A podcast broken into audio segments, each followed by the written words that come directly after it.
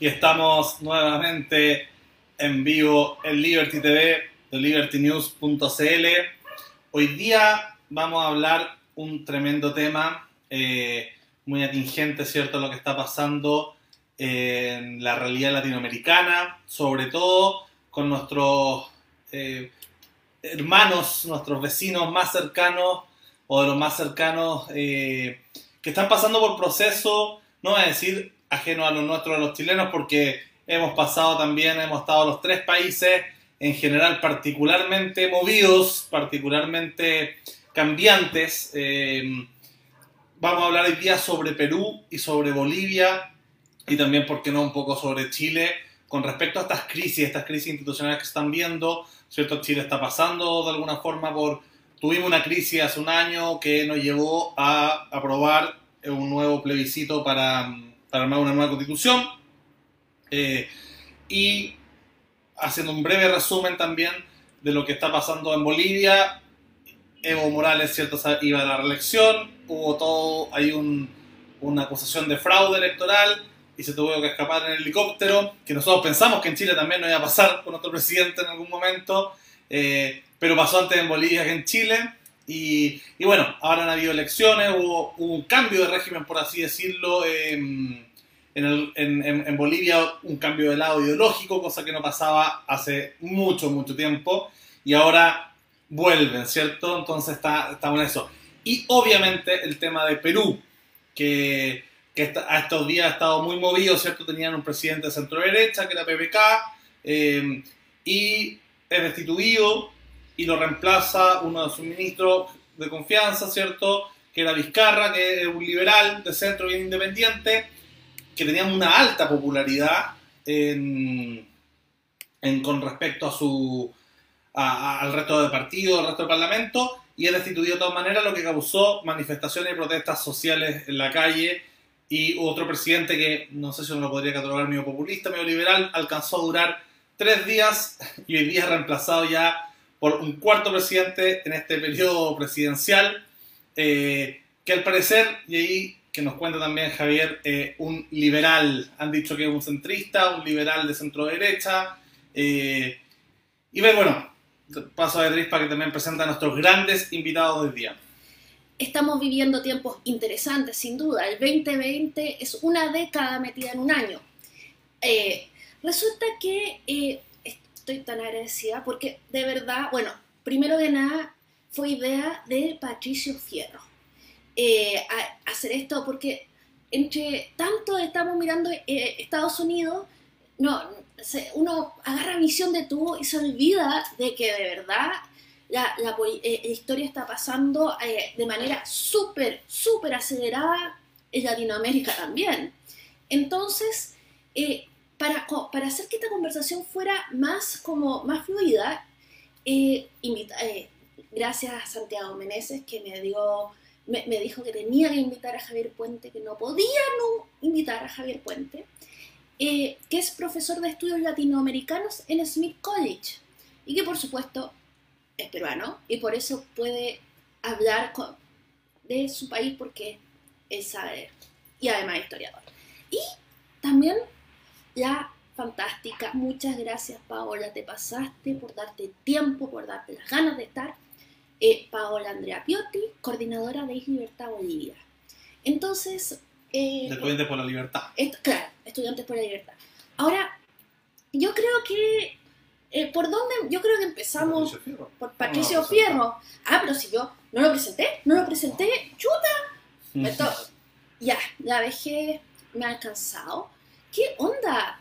Ingeniero y, fundación de, y fundador de Political Animal Consultores. Political Animals Consultores. Disculpa. Es como, eras el primero en mi mente. En fin. Vamos a... Patricio Fierro, ¿podrías darnos como un, un resumen como de la situación? Eh, Hola, ¿qué tal? Buenas tardes. Muchas gracias por la invitación. Saludos también a nuestros hermanos vecinos de Perú y de Bolivia, Javier de Paola. Eh, sí, la verdad, como tú bien dices, esta, este año ha sido un resumen. Han ocurrido cosas que, en décadas enteras no habían ocurrido y que la verdad nos han suspendido, bueno, a esta altura uno ya está un poco curado de espanto, como se dice acá en Chile. Eh, son pocas las cosas que todavía nos sorprenden y sin embargo, y sin embargo, eh, siguen ocurriendo. Eh, me gustaría primero partir con, con, lo que ocurrió recién en, Perú. Lo de Bolivia ya un poquito más, más, un poquito más antiguo, un par de semanas. lo de Perú, bueno, yo he estado viendo varios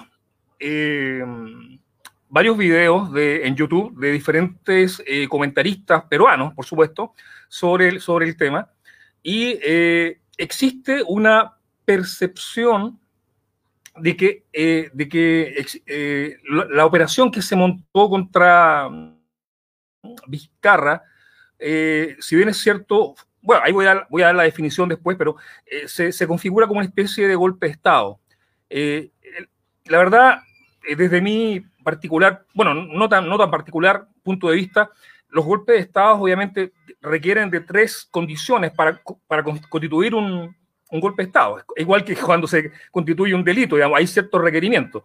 En este caso, tiene que estar obviamente dirigido contra el Ejecutivo, contra el jefe de gobierno, tiene que estar eh, organizado por el autor, tiene que ser obviamente otro poder del Estado, y, a su, y al mismo tiempo el procedimiento, el método tiene que ser ilegal. Ilegal. Y claro, las primeras dos condiciones obviamente se cumplen. En este caso, el objetivo era, era destituir a Vizcarra. Eh, el autor de, esta iniciativa eh, era el legislativo, otro poder del Estado, perfectamente coincide. Y el punto está si, si el método utilizado fue o no fue realmente eh, legal.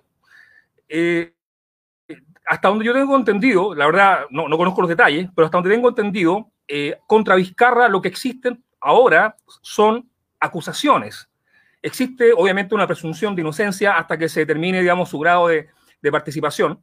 Y estas acusaciones tendrían que ver con dineros eh, presuntamente recibidos durante eh, eh, gobiernos anteriores, gobiernos regionales anteriores en, en otros cargos, y alguna mm, una especie de escándalo también con un artista peruano muy reconocido a quien se le pagaron sumas que no, no están muy claras por qué se le pagaron. Pero todo esto está siendo, ni siquiera están siendo investigados, ni siquiera se, ni siquiera se ha abierto un expediente para investigar esto. Entonces, todo está como en el aire, todas estas acusaciones están en el aire, y por tanto, al no tener nada concreto eh, para, para, para, acusar o e incluso para culpar a, Vizcarra, entonces se requiere, se usa esta figura, esta figura de eh, incapacidad eh, moral permanente. Incapacidad moral permanente. Ahora, es una figura que por supuesto está, está en la constitución peruana, sin embargo, como suele ocurrir incluso también en la nuestra, el concepto, si bien es cierto, se emplea, no se define. Por lo tanto, ¿cómo, ¿cómo, el legislativo llega a la conclusión de que efectivamente el presidente eh, adolece de esta, incapacidad moral permanente? ¿Cuáles serían, digamos, los, requisitos que debería cumplir para calificarlo de esta manera? Entonces ahí, la cosa ya cae en el plano subjetivo y por supuesto eh, era más que, más que sabido todos los intentos previos que se, que se hicieron para justamente a través de la vacancia eh, destituir a, Vizcarra, o sea, no era el primer intento claramente, existía una animosidad, existía una premeditación, incluso el jefe del Congreso, el señor eh, Merino, eh, también había desarrollado toda una estrategia muy hábil, por cierto, para primero llegar a posicionarse como jefe del Congreso y segundo, bueno, también tuvo algunas conversaciones con generales, con Fuerzas Armadas, no muy, no muy sanas, digamos, eh, intentando buscar alguna especie de apoyo para un intento también de golpe militar. Y finalmente, cuando nada de esto le funcionó, recurre entonces a este expediente de la incapacidad moral permanente en la Constitución que no aparece definida en ninguna parte. Entonces, claro, si bien es cierto, todos los elementos de alguna manera son legítimos, existe esta sospecha, ¿cierto?, de que existe un, un plan previo, una intención previa, ¿cierto?, de sacar a Vizcarra.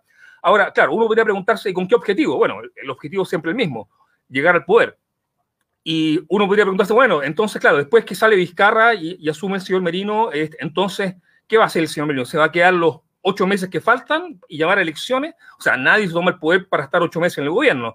Seguramente después de esto habría, no, no seguramente no alcanzó, estuvo solamente dos tres días en el gobierno, no alcanzó a desarrollar un, un relato que le permitiera entonces, ¿cierto?, eh, justificar una eventual, una eventual postergación de las elecciones y que le hubiera permitido entonces, claro, permanecer más tiempo a cargo de, del Ejecutivo. Entonces, eh, si bien es cierto, eh, todos los elementos no, no, configuran un golpe de Estado definido, digamos, regularmente, sí existe la presunción de sospecha, existe, digamos, esta, esta suspicacia, ¿cierto?, de que hubo demasiados preparativos, demasiados intentos previos por llegar al poder, por arrebatarle el poder a Vizcarra. Y curiosamente, Vizcarra actuó con bastante astucia, hizo una jugada, eh, la que hizo, digamos, Hugo Chávez, cuando Hugo Chávez lo, lo depusieron, él se fue y tranquilamente se quedó esperando a que lo llamaran de vuelta. Eh, algo parecido intentó hacer Morales. Evo Morales, cuando arrancó de Bolivia, él dijo: Yo me voy a ir y no va a quedar ninguna otra autoridad presente. O sea, se fue el, jefe el jefe del Senado, el, jefe que de la Cámara de Diputados, no quedó ninguna otra autoridad para sucederlo. Entonces, Morales estaba muy confiado en que lo iba a llevar de vuelta. Y cuando nombraron a esta otra niña, eh, eh, no, recuerdo el apellido, eh, claro, para él fue una sorpresa, porque él, estaba esperando la llamada para volver a Bolivia. Y seguramente Vizcarra también anticipó un poco, dijo, si, si ofrezco resistencia, esto, claro, va, no se va a ver bien, no se va a ver bien, va a crear un mal expediente en mi contra, y él optó por el camino más sano, renunció, y eh, seguramente no, no, no, se imaginó que iba a ser tan rápido este, este, este proceso. Yo, si ustedes recuerdan, una de las cosas que a mí me siempre me hace gracia de los Simpsons es que cuando ocurre un, un, incidente, un, algo catastrófico en, Los Simpsons, la reacción a nivel popular es inmediata. O sea, eh, Bart Simpson se manda un, condoro y, a los dos segundos está todo el pueblo, digamos, de Springfield contra, contra Bart Simpson. Entonces, eh, en la vida real, por supuesto, las, consecuencias políticas y sociales nunca son tan inmediatas. A veces pasan años y cuando finalmente las consecuencias son detectables e identificables, eh, y tratar de adjudicarle responsabilidad a, los, a, los, a los autores ya es un poco infructuoso. Y ocurrió en este caso que fue tan rápida la reacción de la gente en contra de, esta, de este presunto golpe de Estado que no configura como tal, pero así lo percibió la gente. Entonces, eh, claro, en un principio me imagino yo, Vizcarra estaba muy contento pensando que lo iban a llamar de vuelta y no se esperaba que nombraran a este, este otro señor, eh, eh, Francisco, ¿cuál es el apellido de Francisco? Tiene un, un, apellido italiano, bueno, lo tengo anotado en algún una parte por aquí, anoté todos los nombres. Por aquí, anoté todos los nombres. Sí. este señor, entonces, este señor entonces, un poquito guitarra, quedó descolocado. Guitarra, quedó descolocado. Sí. Para que Javier también nos haga desde la perspectiva de alguien que ha eh, estado, que se ha criado, ¿cierto?, en Perú eh, y que conoce un poco más, preguntarte un poco cuál es la, la tendencia de, eh, de este nuevo presidente un poco, me imagino ahí estás tomando nota eh, con, algunos puntos que podrás tener de acuerdo o en desacuerdo con Patricio, sobre esta historia, que nos cuente un poco también cómo se da esta fórmula. Y ahí aprovechar al tiro hacerte una primera pregunta antes de, para que metas en tu introducción. El papel que tuvo Mario Vargas Llosa en esto, en algún momento vi un video que él proponía también un candidato, eh, al menos le achuntó en el partido, del Partido Morado, eh, con respecto a, a la posición que él puso, porque era de los pocos partidos que no fue, entre comillas, golpista contra Vizcarra. Eh, era de los 19 diputados que no habían votado en contra de, de Vizcarra. Entonces, un poco contarnos eso, eh, sobre el Partido Morado, sobre el nuevo presidente y sobre el papel de Mario Vargas Llosa, que es un liberal, obviamente, símbolo para toda Latinoamérica, tanto para liberales como libertarios, a seguir. Entonces, un poco cómo se vio su, su papel en esto. Javier. Eh, bueno, en primer lugar, muchas gracias por la invitación, Beatriz, Lucas, eh, y un placer compartir este tribuna con, con Paola y con Patricio. Eh, algunos comentarios y precisiones antes de pasar de lleno a responder a la, pregunta que, que, hiciste hace un momento, Lucas. Este, yo lo primero que haría es tener cuidado en, en rotular esos tiempos como tiempos interesantes, ¿no? Y yo sé que es el título del programa y, bueno, este, evidentemente son tiempos que se sienten interesantes vistos desde afuera, pero la verdad es que son tiempos profundamente trágicos. Cuando el cambio político que ha ocurrido en, en Perú supone eh, la muerte de al menos dos peruanos por el momento, ¿no? Eh, y, otros 200 peruanos heridos. y hasta hace unas horas eh, decenas de peruanos desaparecidos, cuando el cambio político que se gatilló en Chile supuso 400 personas mutiladas, eh, producto de la represión estatal, cuando el cambio que se produce en Bolivia supone eh, los costos humanos que supusieron también. me cuesta usar el rótulo de, de interesantes. El otro comentario, y hacía, ah, tenía razón Lucas en referirse a, anotar este, mi, parecer con, con alguno de los, de los argumentos que esgrimía tempranamente Patricio, es que yo no creo que hay lugar para matices ni claroscuros en lo ocurrido en Perú. Eh, es un golpe de Estado, eh, así lo han rotulado juristas, así lo han rotulado instituciones internacionales, eh, así no lo han rotulado algunas, algunos organismos multinacionales que, sin embargo, nunca reconocieron la, ni la legalidad la legitimidad del ex presidente de facto, eh, Manuel Merino de Lama. Y es que creo que eh, se usa frecuentemente de manera intercambiable y arbitraria el término legalidad y legitimidad como si fueran lo mismo. Y no son lo mismo. Y Perú no es el primer caso donde se blande la ley para romper la ley y se formulan interpretaciones antojadizas de eh, la ley para justamente quebrar la ley. Un golpe de Estado de ninguna manera supone solamente el quebrantamiento de un orden constitucional que deponga al eh, líder del Poder Ejecutivo. Un golpe de Estado, por ejemplo, como el que ocurre en Perú el 5 de abril de 1992, supone en esencia el quebrantamiento del orden constitucional de una república. Y en el caso del 5 de abril de 1992, ello ocurrió porque eh, el ex dictador Alberto Fujimori cerró el Parlamento, cerró el Poder Judicial, cerró el Congreso Nacional de la Magistratura y concentró en un solo poder del Estado, de manera ilegal e ilegítima, todos los poderes. Eh, y hay que estar atentos con eso, porque creo que eh, se tiene un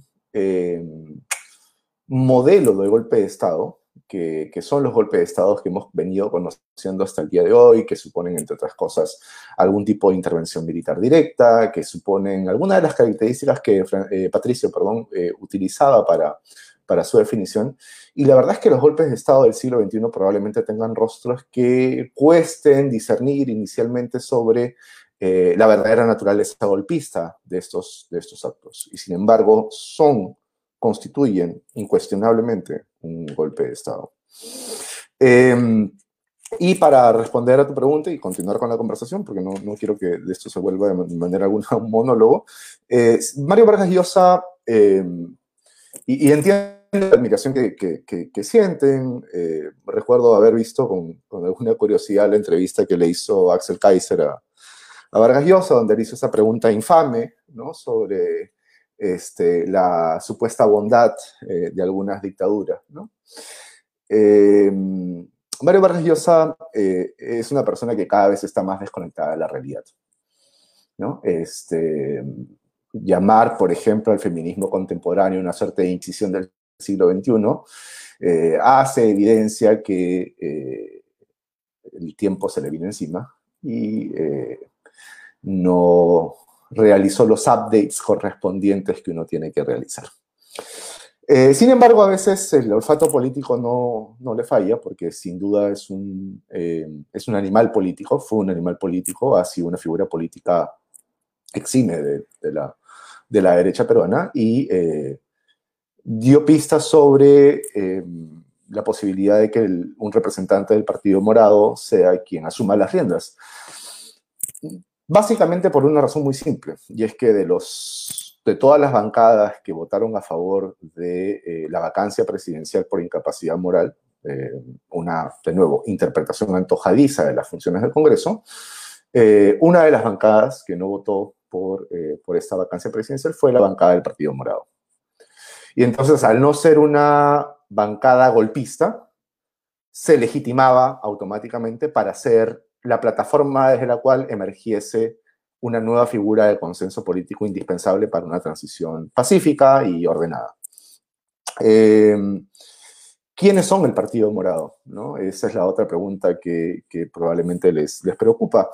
Em, las coordenadas políticas en Perú son, son difíciles de, discernir, a veces también eh, liberales se comportan de manera conservadora, conservadores se comportan de manera liberal, todos tienen algún gesto populista de cuando en cuando. Eh, pero creo que el Partido Morado representa esta última ola de exaltación de la tecnocracia como un mecanismo eficiente de gobierno.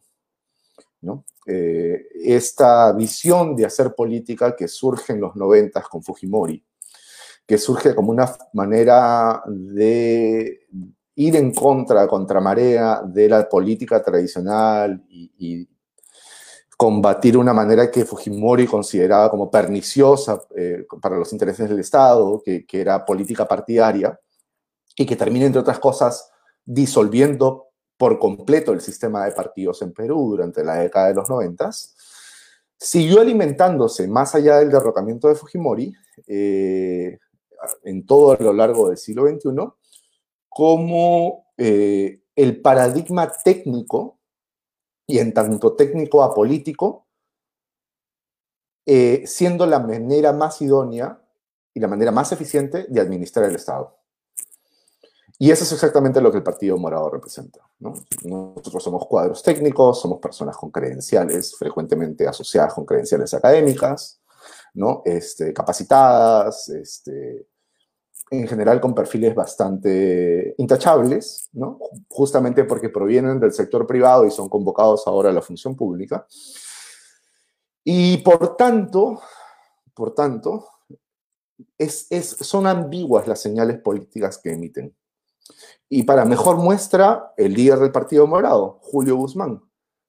Y yo los invito a que ustedes hagan su propia investigación y lean las declaraciones que él brinda y vean cómo a veces coquetea con visiones que ustedes podrían asociar con más de izquierda y a veces coquetea con, versiones, con visiones y versiones que más bien se asocian con una derecha liberal. Eh, y es por esta falta de, finalmente, por esta falta de política en una plataforma que tiene que ser eminentemente política. Eh, acaba de tomar eh, posesión del mando, de hecho yo me he conectado, apenas ha terminado la toma de mando del presidente interino Francisco Sagasti, eh, un ingeniero con doctorado en administración por Wharton School, la, la, Escuela de Negocios de la Universidad de Pensilvania, con una trayectoria académica impecable, autor de libros, publicaciones, artículos, director del Consejo Nacional de Ciencia y Tecnología de Perú, eh, un discurso eh, que, claramente eh, nos dice de dónde viene, ¿no? Donde manifiesta serenidad, proyecta un mensaje conciliatorio, ¿no? Este, dominado y conducido por un entendimiento científico de cómo, hacer la de cómo operar políticamente, que en principio genera optimismo, y que sin embargo, y que sin embargo, eh, yo creo que pronto tienen que entender que eh, no solamente es técnica y no solamente es ciencia la manera en la que se conduce un Estado, ¿no? Eh, eso es algo que nunca entendió Kuczynski y, y, por ello terminó como terminó. Eso es algo que creo que entendió mejor Vizcarra y sin embargo terminó como terminó. Y que si no entiende bien Sagasti, son ocho meses en los que todavía pueden pasar muchas cosas. Eso para, para abrir la conversación. Gracias. Em, bueno, gran, sí, nos da también a otro punto de vista con respecto a lo que, a lo que está pasando en, en Perú. Con respecto primero a los tiempos interesantes, claro, eh, puede ser visto desde también una perspectiva histórica. Yo lo puedo explicar. Hay una, la verdad era como ponerle tiempos trágicos, me parecía no sé, de repente, pero yo me, eh, yo pensé eh, que hay una, bueno, esto, hay una fábula de que hay una maldición china. O sea, de que no, no te maldicen diciendo te deseo mal. Eh, o sea, esto es un cuento que se cuenta en China sobre el chino. Sino que la maldición es te deseo que vivas tiempos interesantes. O sea, digamos que estés en medio de guerras, tifones, etcétera.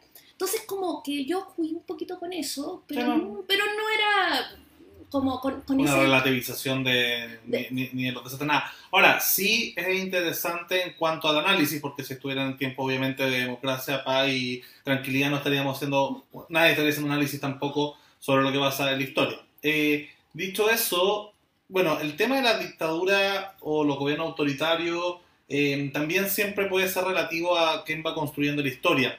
Eh, en, Chile, por ejemplo, tuvimos el caso de un golpe militar y una dictadura que claramente era todas luces una dictadura y un golpe de Estado porque fue hecho con los militares, fue uno de los más violentos, ¿cierto? Eh, y, fuertes en su cambio de régimen en el año 73 y duradero porque duró 17 años, ¿no? Em, ahora, y la vuelta a la democracia fue particularmente notoria cuando se vuelve a, este sistema.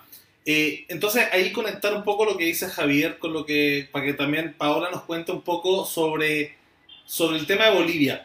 Eh, me imagino que el mundo más de izquierda, eh, pruebo Morales, este socialismo del siglo XXI, em, el chavismo, ¿cierto? Como se, se, conoce dentro de Latinoamérica, debe probablemente haber una interpretación de que lo de Evo fue un golpe.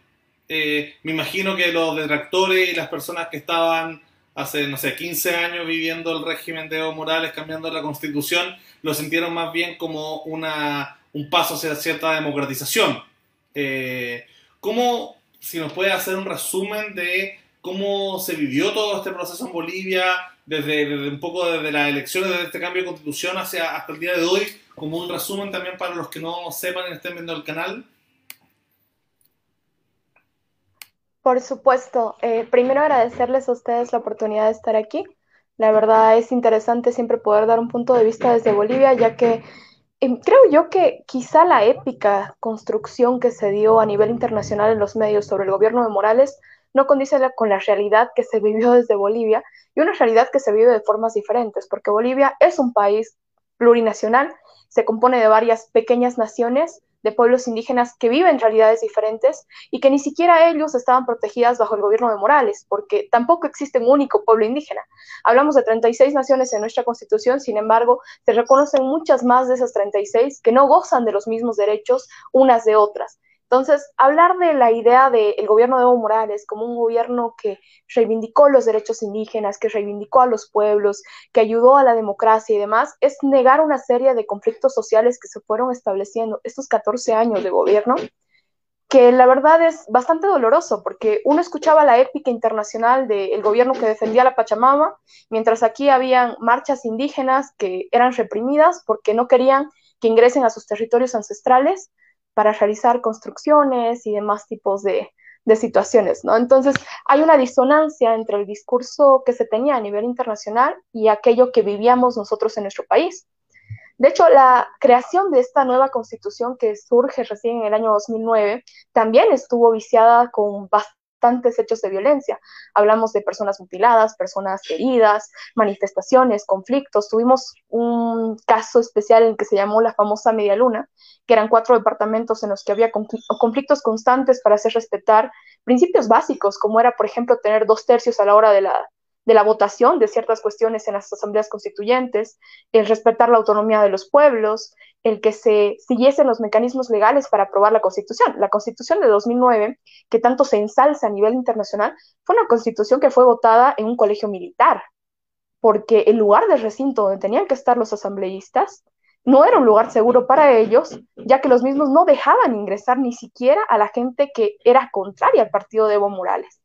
Entonces, eh, este tipo de, acontecimiento nos puede ir dando una pauta de cómo esta constitución del 2009 fue generando un crecimiento desmedido del Estado y un Estado superditado al poder legislativo, que era el que elegía tribunales, que era el que elegía quiénes iban a ser los magistrados que se encargaran en el Tribunal Constitucional de hacer velar por la Constitución. Y de esta forma se fue construyendo una estructura de poder que permitió que Evo Morales tuviese acceso y derecho a mandar desde todos los órganos de poder del Estado Recordemos que Bolivia tiene cuatro órganos de poder del Estado, que es básicamente el legislativo, el ejecutivo, el judicial y el electoral. El electoral se consideró como un poder independiente, sin embargo, los magistrados de este poder eran elegidos por la Asamblea, donde Evo Morales tenía los dos tercios de la, de la totalidad y podía elegir a placer quiénes serían los representantes. Entonces, aquí hay otro tema también que se fue gestando a partir justamente de la reforma constitucional, que fue el sinnúmero de leyes posteriores a esta reforma habilitadas en base justamente a los principios constitucionales. Dentro de estas leyes tenemos la ley Marcelo Quiroga de Santa Cruz contra la corrupción, que fue utilizada como guillotina de, opositores a partir del año 2009 en Bolivia, empezaron a caer todos aquellos gobernadores, eh, opositores de, al partido de Morales por X o Y motivo, incluso algunos de ellos solamente con, un simple, con una simple denuncia ya eran destituidos de su cargo. Entonces se fue gestando de cierta forma un control, em, por así decir, leviatánico, si podemos utilizar esa palabra, por parte de quien representaba en ese momento el poder máximo del Estado, que era justamente la figura de Morales, y en un país que es profundamente caudillista. Bolivia se ha caracterizado porque siempre se ha tenido una venia hacia el caudillo. En su momento fueron otros presidentes, en ese momento fue la figura de Evo Morales, lo que también realizó o impulsó el hecho de que Morales no quisiera abandonar ni siquiera la presidencia de su propio partido, por lo tanto se postuló cuatro veces. Nuestra constitución establecía solo la oportunidad de postularse dos veces consecutivas, Obviamente, a partir del 2009 cambia el nombre de la República, pasa de ser República de Bolivia a Estado Plurinacional, y de esa forma llega el tribunal a una fantástica definición o alteración. Y ahí toca un punto que ha tocado Javier, que es esta idea de, al final, cómo se interpreta la normativa constitucional, ¿no? Porque el tribunal dijo, bueno, cambiamos de nombre, no cuenta el primer mandato de Morales y este, que, que es su tercer mandato, va a ser su segundo mandato. Posterior a eso, se establece la idea de que ya no puede después de su tercer mandato presentarse, aún así desea hacerlo, así que nos convoca a todos a un referéndum constitucional, que tiene lugar en 2017. En el referéndum constitucional termina perdiendo por una poquísima diferencia, eso siempre es importante aclararlo. Morales no pierde de forma rotunda el, el referéndum, sino que las votaciones eran cerca de 50 algo a 49. Entonces la mitad del país no quería, pero sin embargo ganó el no. Entonces, a pesar de esto, Morales vuelve a ir a este mismo ente encargado de velar por la Constitución, que comete el absurdo jurídico de declarar inconstitucional nuestra Constitución y permitir este cuarto mandato. A partir de este año, de 2017, se empieza a gestar una serie de eh, descontento ciudadano. La gente ya no se comía el cuento de la prosperidad, del crecimiento económico, que también fue otra pantomima que si uno analiza económicamente los resultados del gobierno de Morales, te darán cuenta que a partir de la caída del precio del petróleo en el 2014, empieza a caer la recaudación, empieza a aumentar el déficit fiscal, empieza a subir la deuda pública. Por lo tanto, eh, el famoso milagro económico también es bastante cuestionable. De hecho, hay muy buenos economistas aquí que se han encargado de desmentir este famoso milagro y que creo yo no, no son demasiado escuchados lamentablemente ni en el país ni en el exterior, donde se sigue estableciendo que el gobierno de Morales fue lo mejor que le pasó a la historia boliviana. Entonces se empieza a gestar este descontento popular, em, empiezan a darse protestas en desfiles en los que participaba el propio Morales y Álvaro García Linera, que era su vicepresidente. Empieza a aparecer la gente, se empiezan a gestar luchas cívicas. En Bolivia hay una figura llamada los cabildos, que se utiliza bastante, que son concentraciones masivas de gente que a las cabezas de los comités cívicos, que son organizaciones civiles, presentan una, en una plataforma una serie de demandas ciudadanas para presentárselas a las autoridades en ese momento. Luego viene lo que ocurre ya en el 2019, que es la época de las elecciones. En el 2018 el tribunal aprueba la cuarta postulación de Morales y ya en el 2019 se da una serie de incendios en la Chiquitanía, que es la región oriental del país. Estamos hablando de incendios que fueron muy superiores a los incendios del Brasil de Bolsonaro, que sin embargo en los medios internacionales tampoco se escuchó una palabra sobre esto, y donde el propio gobierno de Morales se negó varias veces en pedir ayuda internacional a pesar de no tener la posibilidad de contener la emergencia que estábamos viviendo en ese momento. Esta serie de problemáticas fueron originando una serie de cabildos en todas las ciudades de Bolivia, donde se congregaba mucha gente. De hecho, uno de los más conocidos fue el Cabildo del Millón en Santa Cruz, que es un bastión fuertemente opositor a Morales, donde se designó la idea de hacer respetar los resultados de las elecciones, de garantizar una transparencia en las mismas, de pedir ayuda internacional para estos casos y de avanzar quizás hacia mayor independencia en, en cuanto a lo que es las administraciones descentralizadas del Estado.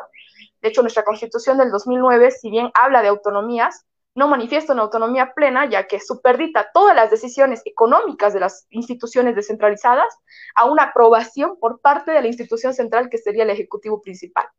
Entonces, pasa esta cuestión del cabildo, llegan las elecciones, eh, ya se empezaba a sentir previa a las elecciones un momento de descontento porque había un candidato que no debería estar ahí, que era justamente el candidato del partido de Morales. Por lo tanto, ocurren las elecciones y se empiezan a destapar una serie de indicios. Uno de los primeros puntos que se suelen mencionar cuando se habla del fraude electoral de 2009 es este hecho del cambio de tendencia que ocurre cuando se cae el TREP, que era justamente eh, el conteo rápido de los votos. Sin embargo, esto no es el único caso que, que ocurrió. Y quizá esto es lo más interesante, porque normalmente se suele desacreditar las evidencias de fraude a través de decir que no, hay evidencia de artículos del Washington Post que explica por qué ha cambiado la tendencia. Bueno, pero esos artículos no explican el por qué habían cédulas de identidad, dentro de las que puedo agregar la mía incluso, que aparecían haber votado en más de tres ciudades diferentes del país a través de un sistema de control en el que uno podía poner su cédula y podía saber dónde había metido su voto. Entonces así te dabas cuenta que habías emitido un voto en tres lugares diferentes.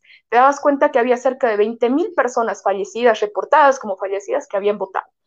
Y luego fue también otra cosa que ocurrió, que encontraron justo frente a uno de los tribunales electorales, en la casa de uno de los asambleístas en ese momento, bueno, de los legisladores del MAS, encontraron una serie de ánforas con papeletas marcadas a favor del partido de gobierno. Entonces, eh, las evidencias de fraude fueron monumentales y eso motivó que la gente, ya enojada por los conflictos de la chiquitanía, ya enojada por no haber sido respetada en un referéndum que era obviamente constitucional y que debería haber sido, en este caso, respetado, salió a las calles. Y luego también fue esta situación de los discursos incendiarios de Morales. De hecho, Morales en las primeras semanas, porque no tenemos que olvidar que son 21 días de protesta los que lleva Bolivia en las calles exigiendo, primero era la exigencia de la segunda vuelta, que se contabilicen los votos, que se realice la segunda vuelta con el candidato opositor, que en ese momento era Carlos Mesa. Sin embargo, ante los oídos sordos del presidente, que tildaba a los jóvenes estudiantes que salían a protestar a las calles de buscar dinero o buscar notita, como él le llamaba a las calificaciones en la universidad, entonces se fue incrementando esta situación. Luego ocurrieron dos muertes, obviamente. Una a manos de partidarios de Morales, donde murió un joven apaleado prácticamente, Luego otra ocurrió, dos, dos, dos, muertes ocurrieron por armas de fuego, también con paramilitares de Evo Morales, cuyo caso ahora que, que volvió el partido original ya quedó desestimado, lamentablemente, pero tuvimos tres muertes en ese momento. Y estas tres muertes podemos decir que se suman a las más de 100 que ocurrieron durante todo el gobierno de Morales, porque en 14 años de gobierno tuvimos miles y miles de conflictos sociales que se fueron gestando de forma pequeña, pero que fueron originando muertes, que fueron originando heridos, y que esto tampoco se escuchó en medios internacionales. Entonces es como que un cúmulo de situaciones que estallaron en octubre y noviembre y que terminaron con esta famosa declaración de las Fuerzas Armadas que hasta el último momento resistieron frente a Morales y que terminaron planteando una figura que la propia constitución los habilitaba y que, bueno, ahí ya podemos entrar en un espacio cuestionable, ¿no?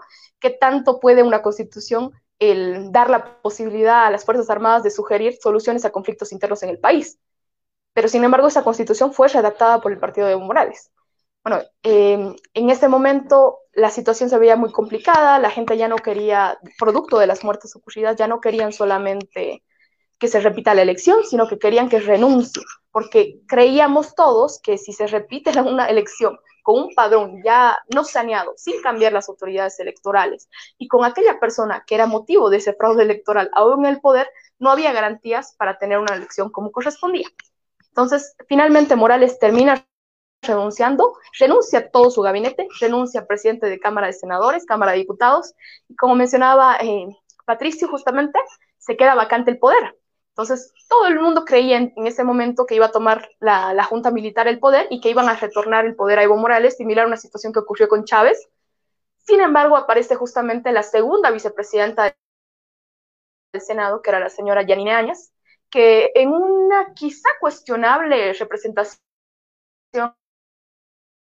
ante la Cámara de la Presidencia Constitucional es avalada por el Tribunal Constitucional que mucha legitimidad después de haber avalado la elección de Morales no tenía, pero se la acepta ya la presidenta. El propio Senado acepta la renuncia, el Senado del MAS, obviamente, acepta la renuncia, y extiende sus funciones. Entonces, Bolivia funcionó durante toda la pandemia y a partir de noviembre, con, en este caso, la presidencia, que era a manos de Yanine Áñez, y con todo el Senado, que era, en este caso, los dos tercios del MAS, aún funcionando y como el poder eh, legislativo. Entonces, de esa forma fue como se gestaron las elecciones de este año, en las que, bueno, el resultado ya es conocido, ¿no?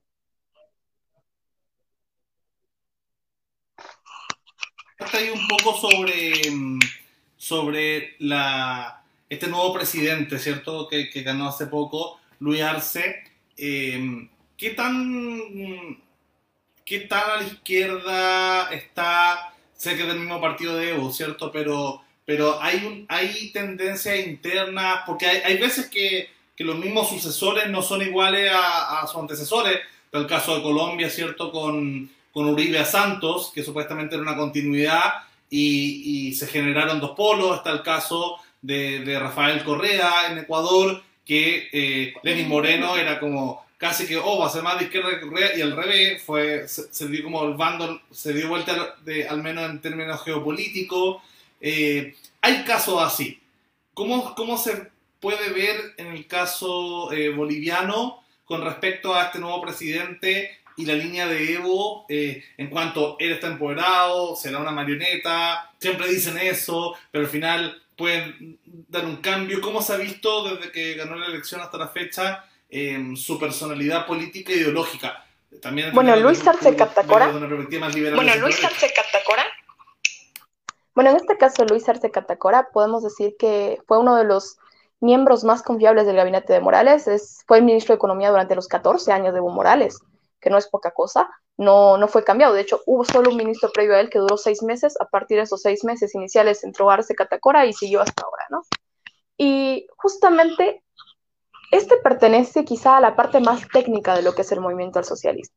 El movimiento al socialismo tiene una base que sí es profundamente ideológica, que es profundamente indigenista, por así decirlo, más cercana a una izquierda un poco más radical, y tiene otra parte que es un poco más de centro izquierda, quizá acercada hacia una, como mencionaba también Javier, la idea de la tecnocracia es bastante fuerte en cuanto a la figura de Arce. Hablamos de un presidente que estudió en los Estados Unidos, que tuvo todos sus estudios, masterías y posgrados en Estados Unidos, que es considerado una pseudoeminencia en lo que es el aspecto económico y que en su discurso de campaña fue bastante más relajado quizá sin los dotes de la venganza, etc. De hecho, entraron con un discurso bastante conciliatorio.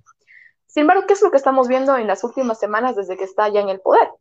Hace unos dos o tres días hubieron algunos congresos del MAS. El MAS suele reunirse en congresos multitudinarios, ya que tiene una fuerte base indigenista y tiene una fuerte base de movimientos sociales que acabaron tirándose sillas, acabaron a los golpes y están haciendo esa situación o esta situación se está replicando en varios de sus congresos porque podemos definir que hay dos alas, una ala que es más afín a Morales y otra ala que es más afín a Arce Catacora.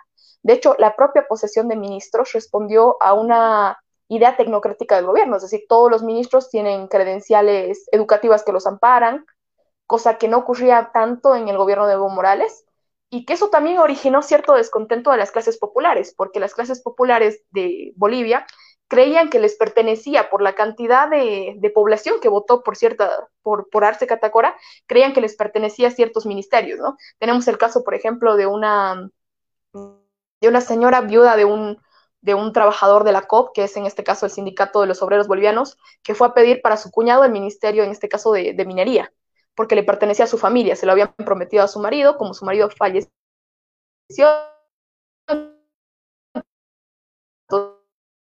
le correspondía a que es una región bastante masista, que fue a pedir, porque en el Alto ganaron con 500 mil votos, entonces fueron a pedir de los ministerios que hay disponibles, nueve ministerios para la gente del Alto.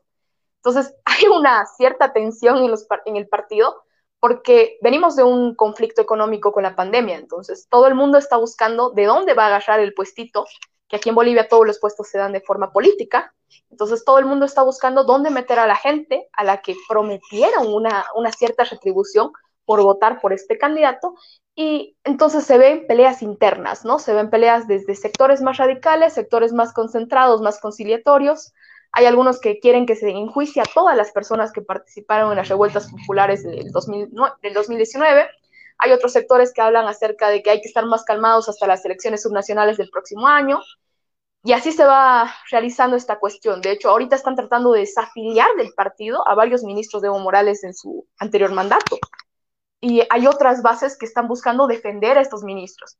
Así que está bastante dividida la cosa, a pesar de que uno creería que, que el MAS es un partido unitario y de, de, una mm, ideología bastante rígida. La verdad no se sabe qué rumbo vaya a tomar porque Luis Arce está pensando incluso en devaluar, cosa que en 14 años nunca, se, nunca pasó en Bolivia, ¿no? Eh, sí, quería ir, bueno, también tratando de conectar todos los temas que hemos, que hemos conversado. Em, algo que rescato lo que dice Javier y Paola del punto de encuentro es que al menos dentro de los sectores posibles eh, se está eligiendo un camino en la línea de la tecnocracia. acá hay un, ah, un partido y un partido que, que, que, representa mucho lo que, lo que hablaban del partido morado en Chile, que era Ciudadano, que muchos ese grupo técnico hoy día, bueno, están en la, en la candidatura de, de Sichel que ha resonado últimamente. Eh, y antes era del, del, ese grupo venía de el ex ministro de Hacienda Andrés Velasco, que era como el tecnócrata por excelencia en Chile y también terminó fundando un movimiento liberal de centro. Actual decano del London School of Economics. Claro. O sea, tecnócrata, rey de tecnócratas. Claro, y, y, y, muy, muy brillante él. Eh, y claro, ese grupo que estaba detrás de él también forjó este, este, este grupo como tecnócrata de centro liberal. O sea, fusionó ambas ideas. Eh, y siento yo que, que, de alguna forma, como describe Javier, el Partido Morado, o para quizás este lado de, del nuevo presidente menos populista, menos indigenista, menos autoritario, eh, dentro de, obviamente del partido del MAS, eh, que ojalá sea un caso como el de, el de Correa con, con Lenin Moreno, ¿cierto? Este giro que se dio dentro de las posibilidades, obviamente, me hace pensar si en Latinoamérica, después de vivir esta ola de, de, populismo que hemos vivido de, de izquierda y derecha. De izquierda y derecha. O sea, primero yo creo que con los 80-90 con las dictaduras de derecha, luego con el socialismo del siglo XXI en la izquierda, que ha sido muy fuerte y muy potente. Quizás Chile es como el que menos estuvo afectado por eso, Chile y Colombia quizás. Eh, y ahora también tenemos populistas como Bolsonaro a la derecha y populistas, sigue estando, siguen habiendo ya populistas que, que evolucionaron hace hacia autoritarismos como, como Maduro, me hace pensar quizás esta reacción o esta esperanza que se puede generar puede ir más en la línea de un centro liberal tecnócrata, que también lo vemos en Estados Unidos, ¿cierto? Con Donald Trump, eh, que fue este populista de derecha que le dio, alimentó mucho la idea de las posibilidades de un populismo más derechista, eh, de, de, atacar este globalismo, este centrismo de alguna manera. Eh, la victoria de Joe Biden sobre otros candidatos demócratas que habían que eran más bien eh, de izquierda, como podría ser Bernie Sanders o Elizabeth Warren, eh, se ganó el centro, ganó un poco la tecnocracia, los detractores dirán el deep state, ¿cierto? El establishment, eh, pero de alguna manera hay vientos de, de, de un poco de madurez, eh, son personas también, hay muchos de ellos que son mayores, ¿cierto? El, presidente, el nuevo presidente de Perú tiene 76 años, Joe Biden tiene 78 años, entonces hay un perfil ahí que se, que se, genera como de gente mayor, gente de centro, gente moderada, gente más técnica, o quizás también pueda ser un poco respuesta a la necesidad de un técnico menos político en tiempos de pandemia. Eh, ¿Cómo lo ven? Que que hacer una ronda de, ya no cómo ve Patricio, Javier y, y, y Paola sus propios países, sino sus propios subcontinentes o su propio continente cómo ven, se pueden encontrar patrones también eh, de los procesos latinoamericanos eh, y hacia dónde son las tendencias. Cada país tiene su propia realidad, pero uno puede ir encontrando también ciertos márgenes, ciertas influencias históricas. ¿Hacia dónde creen que van? Patricio.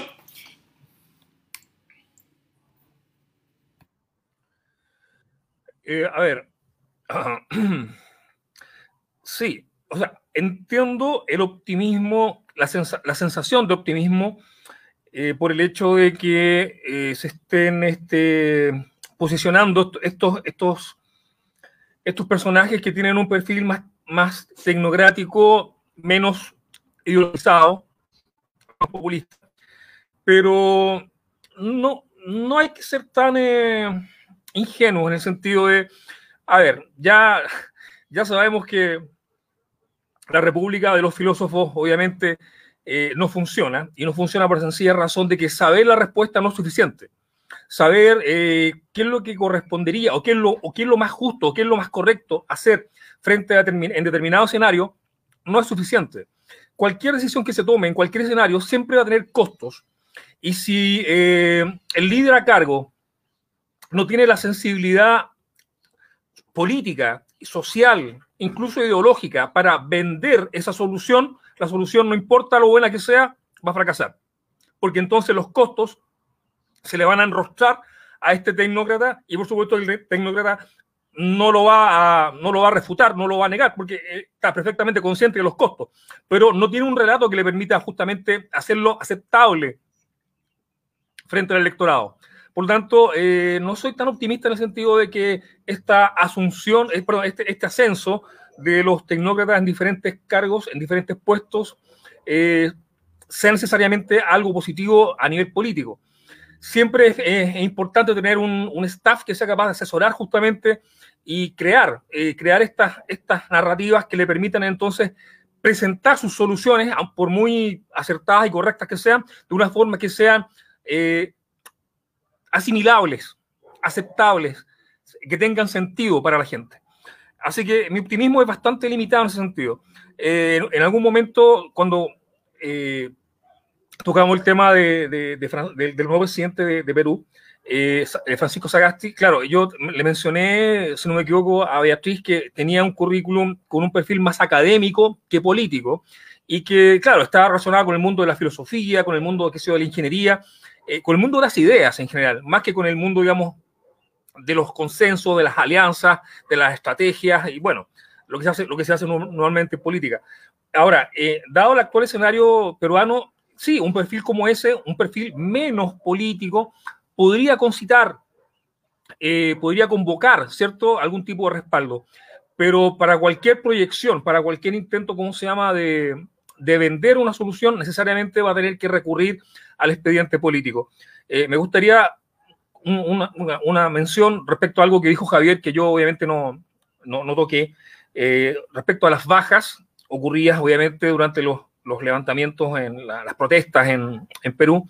Por supuesto, todas las bajas son siempre lamentables en todos los países, independientemente, digamos, de la trayectoria de estas personas, eh, dentro de, los, de, estos, de estos videos que estuve viendo en YouTube, en algunos casos se intentaba y no digo que sea falso, tampoco digo que sea verdadero, pero es totalmente relevante. Se intentaba asociar una especie de expediente delictual a estos jóvenes que habían tenido un pasado más o menos, pues da lo mismo, o sea, si los tipos tenían o no tenían expediente, da lo mismo. El punto es que eh, por el hecho de estar protestando, no por eso, ¿cómo se llama? Tú pierdes tus derechos civiles. Así que es totalmente, digamos, absurdo intentar justificar una cosa con otra. Ninguna muerte es justificable y cualquier tipo, digamos, de, de antecedentes sobre eso no es, irrelevante.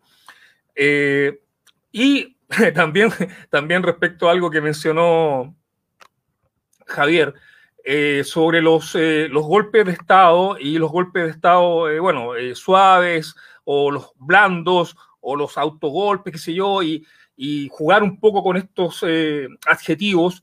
Yo la verdad, bueno, tengo la sensación de que cuando tú intentas expandir un poco el significado de un concepto, eh, claro, ese concepto se vuelve, más, se vuelve más universal, se vuelve de uso más frecuente, pero al mismo tiempo se va vaciando de significado, se va eh, convirtiendo, digamos, en algo muchas veces sin sentido.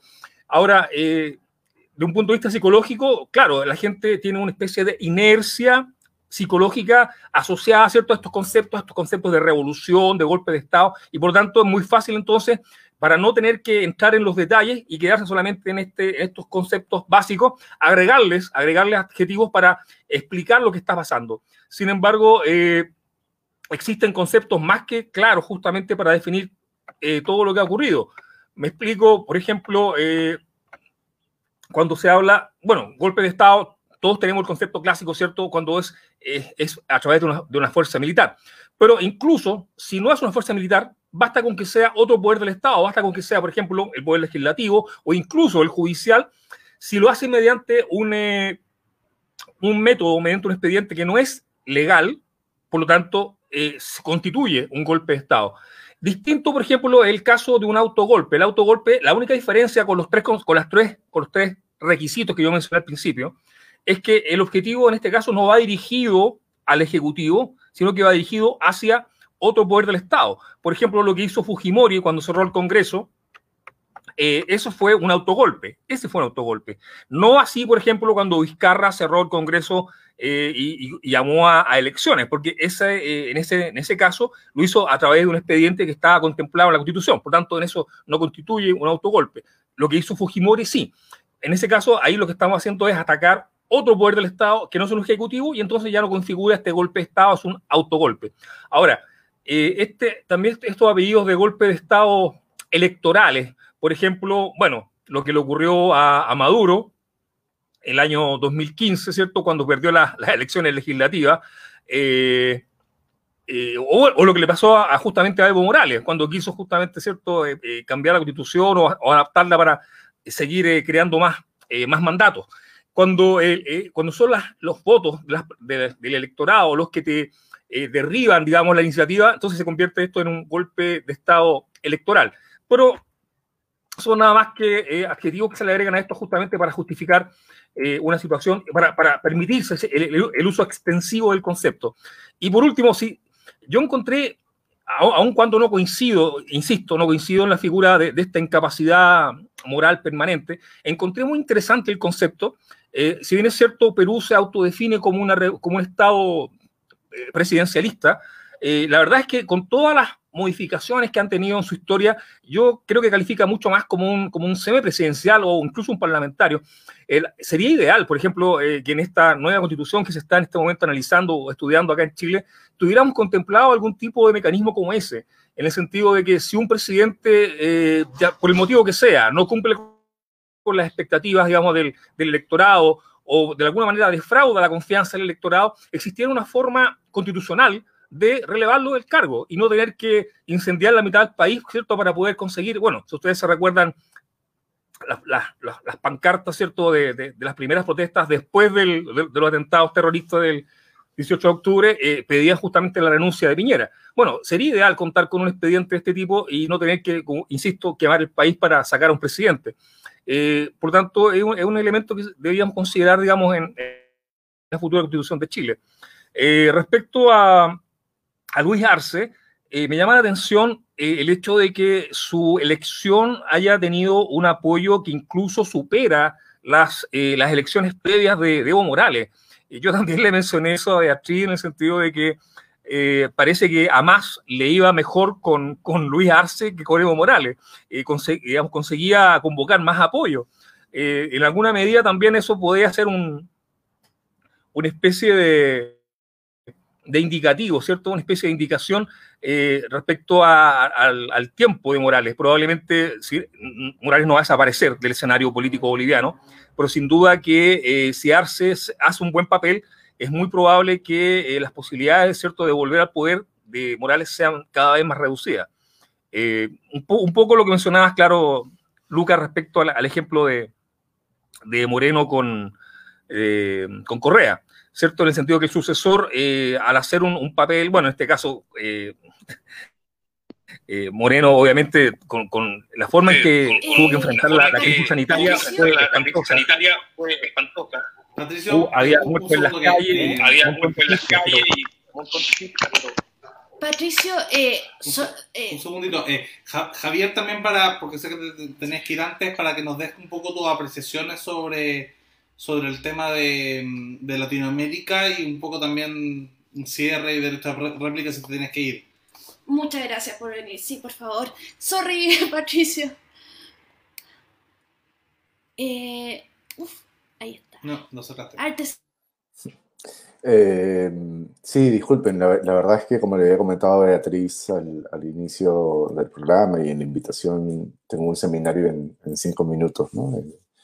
Me debo a mis estudiantes. Em, eh, en, reacción simplemente a lo que decía Lucas sobre, sobre este paradigma tecnocrático y esta, digamos, los resultados políticos que estamos viendo, eh, yo creo que, que, no se debe olvidar la calle.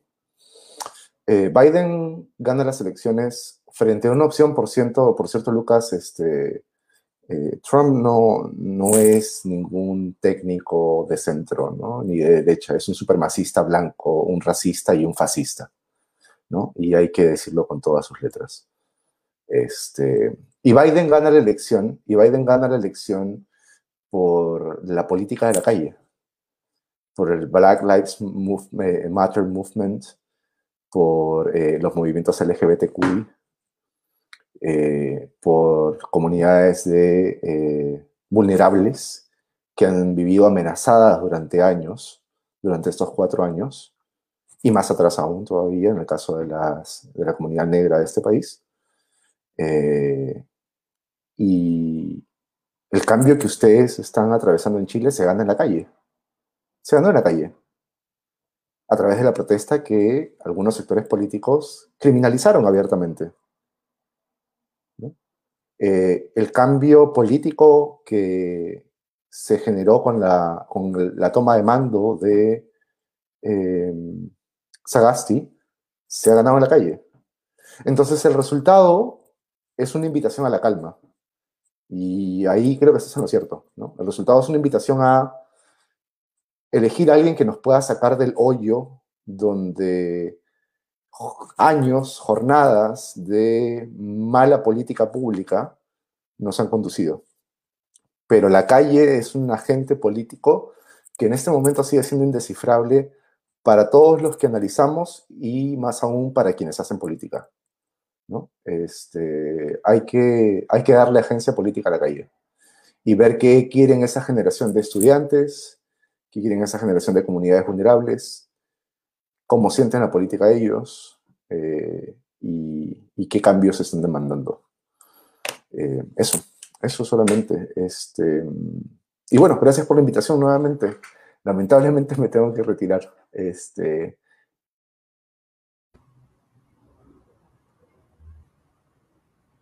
Patricio, por favor, continúa. Lo siento, se nos iba y era como.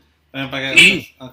no, yo, yo aclaré en todo caso que mm, eh, yo dije que Biden era el de centro tecnócrata, no. No, no, Trump no. Trump en ningún caso. No, no, no, no estamos.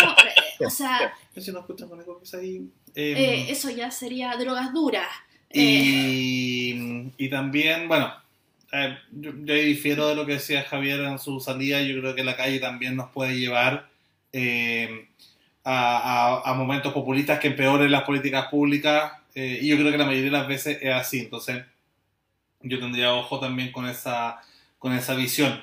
Muchas veces, al menos lo que se vio en Chile, em, yo veces consiguieron algunas cosas, como por ejemplo tener el debate constitucional que se había congelado a raíz de la el tema de la corrupción de, escándalos de corrupción que hubo en Chile y, se retomó el tema constituyente para que los políticos que representaban a la República lograran devolverle, eh, volver a tomar también el control institucional sobre el proceso. Pero en general las calles pueden ser a veces nefastas y llevarte a caminos populistas y a veces pueden mejorar las situaciones. Eh, pero te doy el paso, Patricio, también para que hagas la, Ah, no, yo también quería hablar, eh, encuentro que esto de que haya, eh, que, hay una manera de cambiar el presidente sin quemar el país es bueno.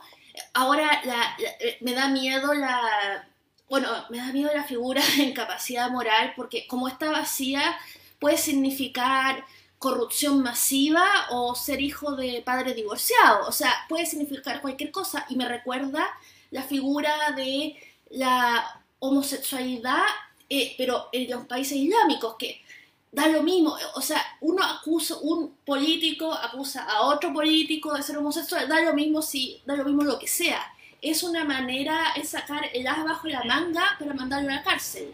Es, entonces, claro, pero eh, esa incapacidad moral tendría que estar así como definida, nada de una cosa abierta donde, oh, eh, andas mostrando el cuellito, eres un inmoral, eh, no, no, eres, no tienes capacidad para gobernar. Bueno, te doy la pasada, eh, Patricio, y disculpa porque iba como avión, estaba fácil escuchándote. gracias. gracias. Sí, yo, yo también lamenté la, la salida de, Javier. sin duda era, era un, un, punto de vista diferente y me habría gustado poder seguirlo escuchando, pero bueno, no, no se dio la oportunidad. Eh, a ver, eh, respecto a esa figura que tú mencionas, o sea, que, tú mencionas, que yo mencioné, sí, efectivamente, en, la constitución peruana, si no me equivoco, la línea o la, o frase hace, hace, alusión a una incapacidad física o moral permanente. Y claro, incapacidad física se entiende, por supuesto, ¿cierto? Si, si tú, no sé, pues queda en estado vegetal o en fin, algo por el estilo. Y, esta, y por tanto, eso de alguna forma es fácil de percibir o, de intuir. Pero esta, este, esta, otra, esta otra variante, ¿cierto? La incapacidad moral, ahí ya no es tan claro eh, quién define eso. Ahora, en nuestra propia constitución, no, no, nosotros tampoco no estamos tan, tan lejos de eso.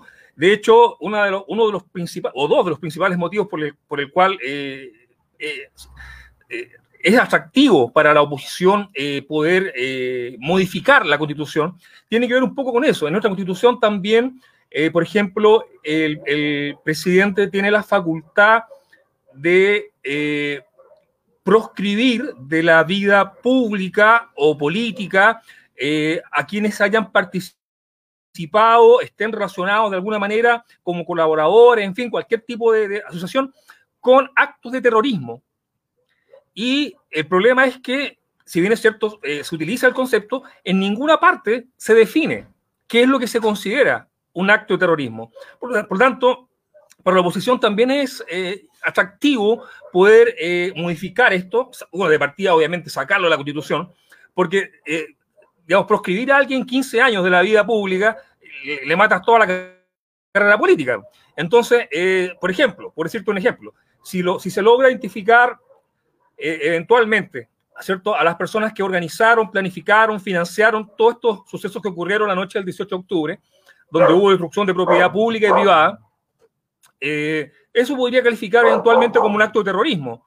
Eh, sin embargo, eh, si esto fue obviamente apoyado por algún partido político, ese partido quedaría claramente proscrito de la vida pública por casi tres, cuatro periodos presidenciales.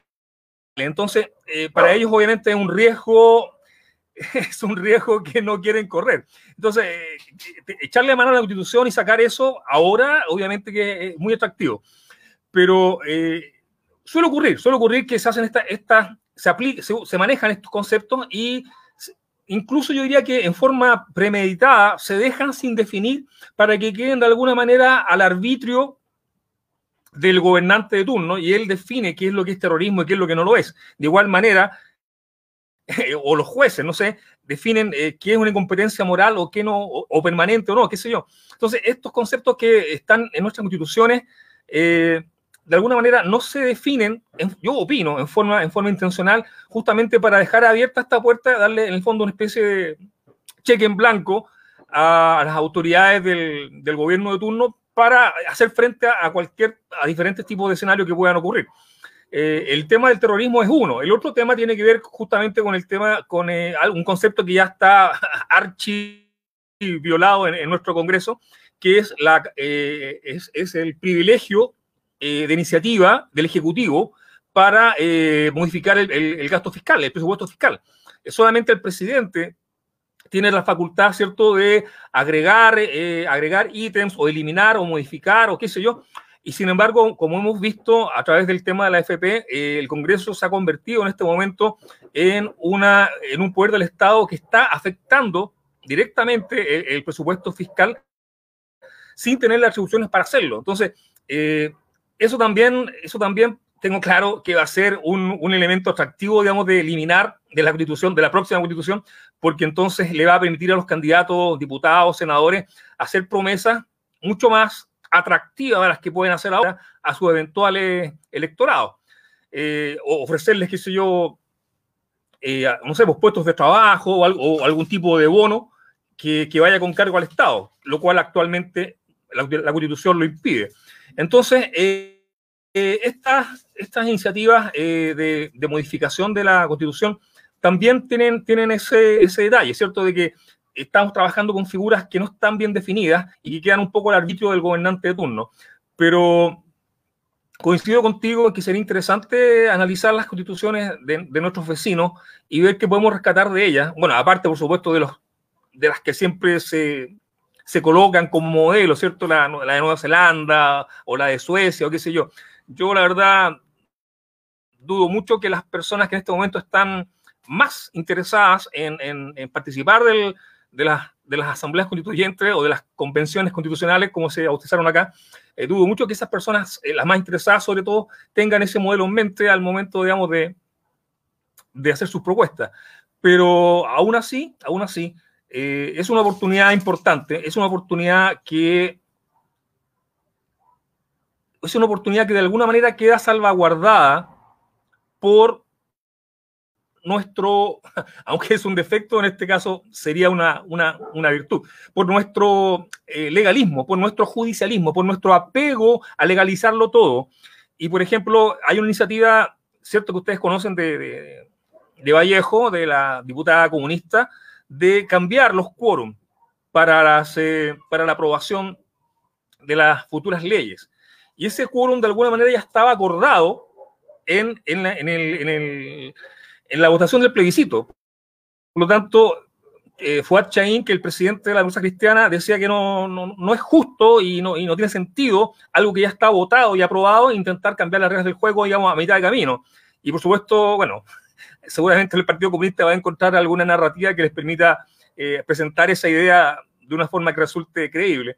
Pero el punto es que yo confío en este, en este legalismo de, los, chilenos de apegarnos a la ley, incluso muchas veces cuando nos, cuando nos, eh, nos desfavorece. Recuerden ustedes, por ejemplo, cuando íbamos a, tribunales internacionales, con Perú o con Bolivia, y afortunadamente, bueno, los últimos fueron favorables, pero los, los anteriores eh, iban, iban, digamos, nos, nos perjudicaban. Y aún así, aún así, el gobierno se comprometía en su cumplimiento porque les gustaba ¿cierto? Esta, esta formalidad y este, este respeto de las reglas. Así que eh, confío un poco en eso, confío en el, sentido, digamos, de que los diputados chilenos o los políticos en general van a querer eh, mantenerse con las reglas que se dieron, por, muy básicas o elementales que sean, y no, no tratar, de improvisar sobre la marcha, que es una tentación grande, sobre todo para, los candidatos de izquierda, para los, eh, perdón, para los constituyentes de izquierda. Eh, Patricio, bueno, sí, yo rescato varias cosas de ahí, ¿cierto? Eh, de alguna manera, y lo hemos hablado otras veces en el canal, ojalá que con todo este proceso constituyente pasemos a un sistema más parlamentario. Yo, la respuesta de la clase política al tema de Camila Vallejo fue brutal, o sea, desde el Partido Liberal que estaba en, el Frente Amplio hasta la EC que está en la concertación o la Unión Constituyente, le cerró la puerta al tiro porque evidentemente el mundo comunista muestra su verdadera cara antidemocrática, antiinstitucional y rompiendo las reglas del juego de un plebiscito que se acaba de ganar con 78%, estableciendo unas reglas del juego, quieren cambiarla después y eso es absolutamente inaceptable.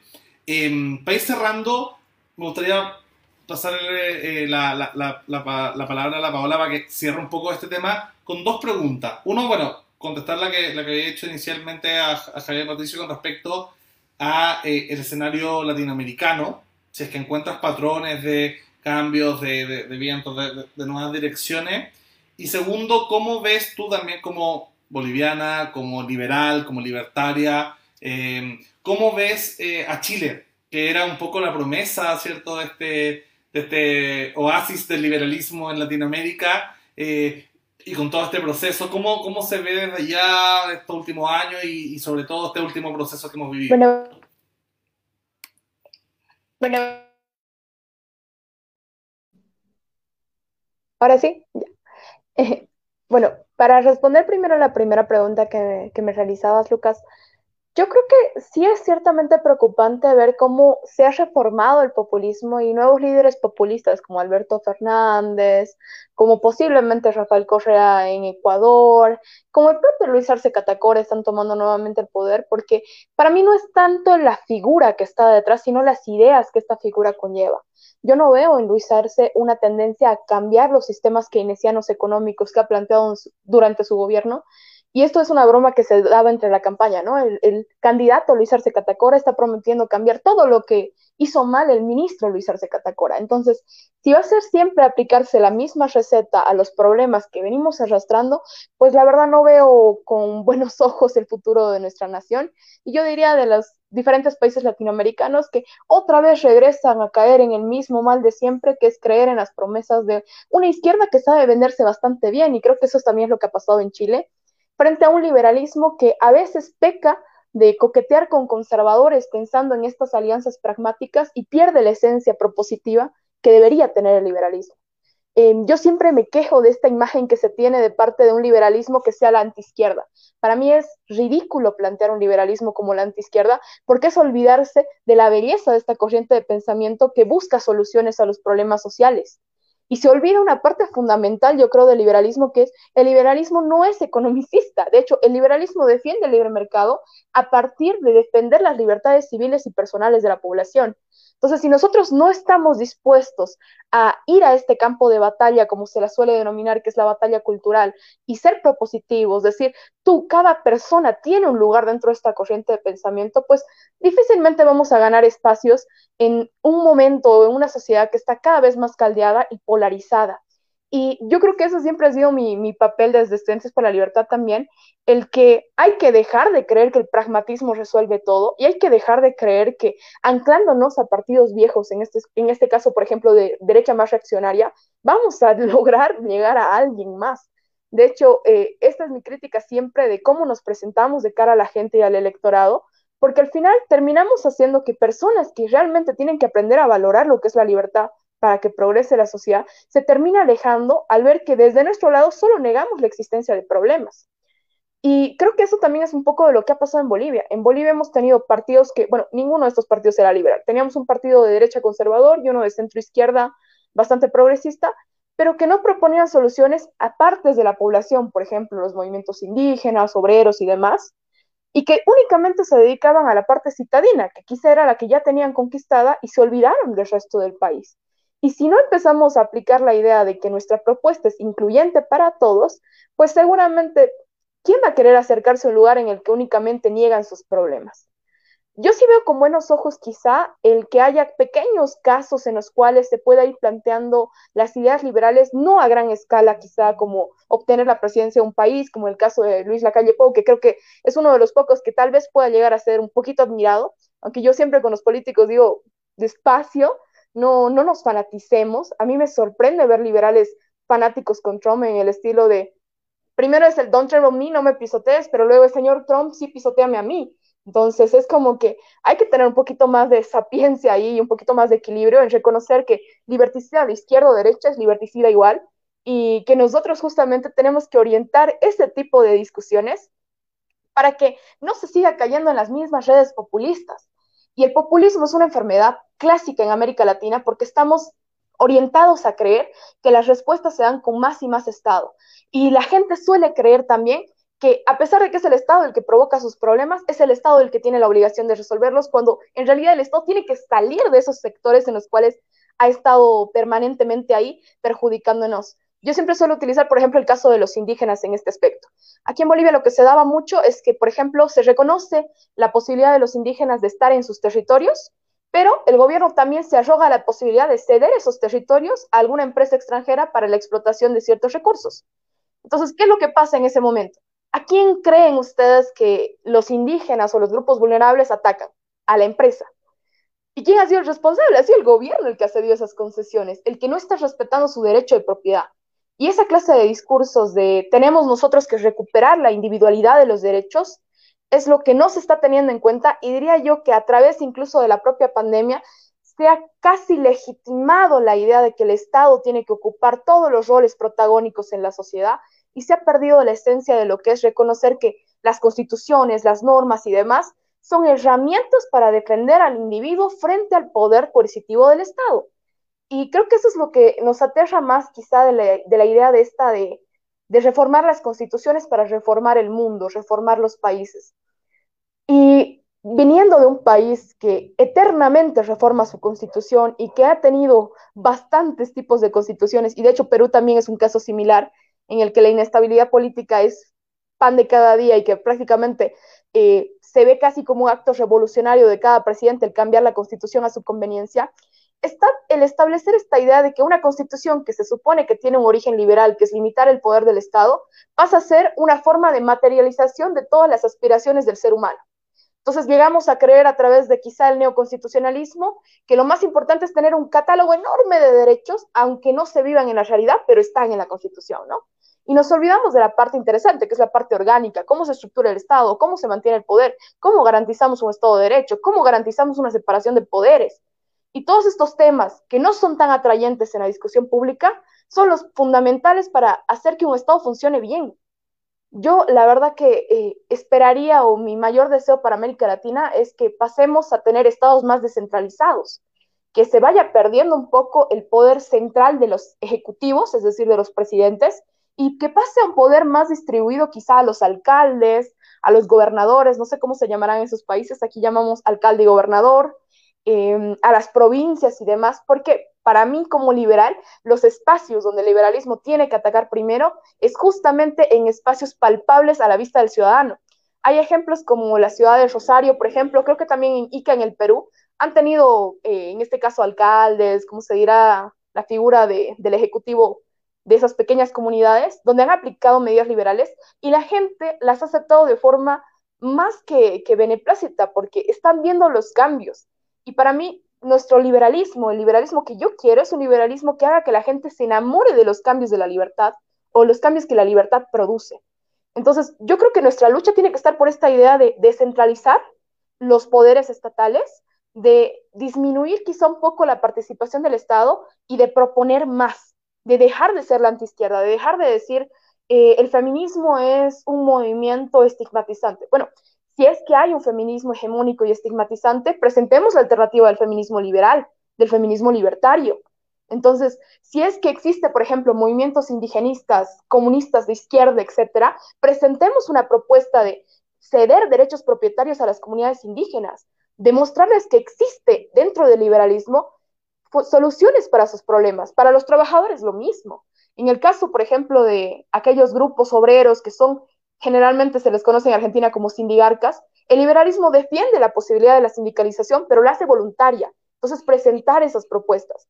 Y creo que esa sería mi reflexión como para concluir. No sé si es que después va a haber más preguntas, pero es esta idea de, al final, si nos vamos a construir en una especie de liberalismo en el que nuestras figuras más importantes son Trump y Bolsonaro, pues quizá deberíamos dejar de utilizar el nombre de liberalismo, porque eso no es liberal.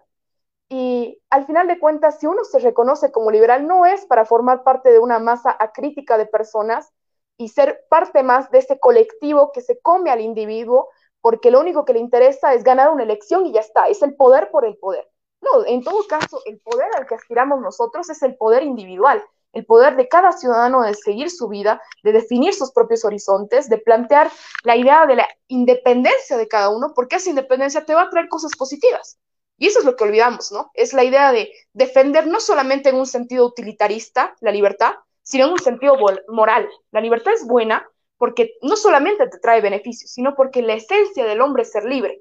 Y si no cambiamos nuestro discurso, pues lamentablemente yo veo que vamos a extinguirnos muy pronto y vamos a volver a ser los liberales de café que únicamente discuten entre ellos sus ideas. Oye, bueno, yo eh, realmente discurso eh, espectacular. Eh, yo me considero feminista liberal y yo apoyo bastante eso de que uno de, que uno no puede entregar eh, simplemente eh, el tema de las mujeres, entre otras cosas, a la izquierda y, no, y la derecha quedarse solo con lo económico. Y en las cavernas. Ah, y en las cavernas y... O sea, porque claramente esto es lo que tú dices, que el conservadurismo y el liberalismo se juntaron, tomaron el mínimo común, que son las, las libertades económicas, y dejaron el resto que... Y, lo entregaron. Y eso no puede ser. Así que eh, y la defensa de la libertad también, increíble. Sí, yo, para felicitarte también por, por ese inspirador discurso. Eh, me recuerdo un poco a, Gloria Álvarez, que la conocí en México y tenía también un discurso súper potente y parecido al tuyo. Eh, y en sentido, bueno, yo creo que para cerrar, quedarme con tus palabras sobre el tema de, de que el liberalismo tiene que ser básicamente un grupo de ideas independientes que tenga su propia identidad, que esté basado en esta, en esta filosofía moral humanista, eh, que potencie la libertad y no quedarse ni en un homo economicus, ni en una visión que solo eh, sea parcial a la libertad. Yo creo que hay que ser eh, liberal en lo económico, liberal en lo moral y liberal en lo político. Y por eso, más allá de Javier, que, que nos estuvo quedando antes, criticaba a Mario Vargas Llosa, yo en general lo encuentro un, faro de, luz para Latinoamérica, parafraseando Camilo Vallejo que decía eso sobre Fidel, bueno, yo lo digo sobre Mario Vargas Llosa, eh, y justamente eso, así que muchas gracias Patricio, muchas gracias por participar, muchas gracias, bueno Javier, si, nos ve después, eh, y a todos los que también nos estuvieron viendo. Y Paola, en que muy bien, eh, ojalá sigas siga apareciendo y algún día sí pueda ser eh, presidenta de, de, Bolivia también para que puedas mostrar eh, al mundo también las bondades del liberalismo. Paola presidenta. Hasta luego. Adiós. Tenemos. Ciao Patricio. Ciao ciao.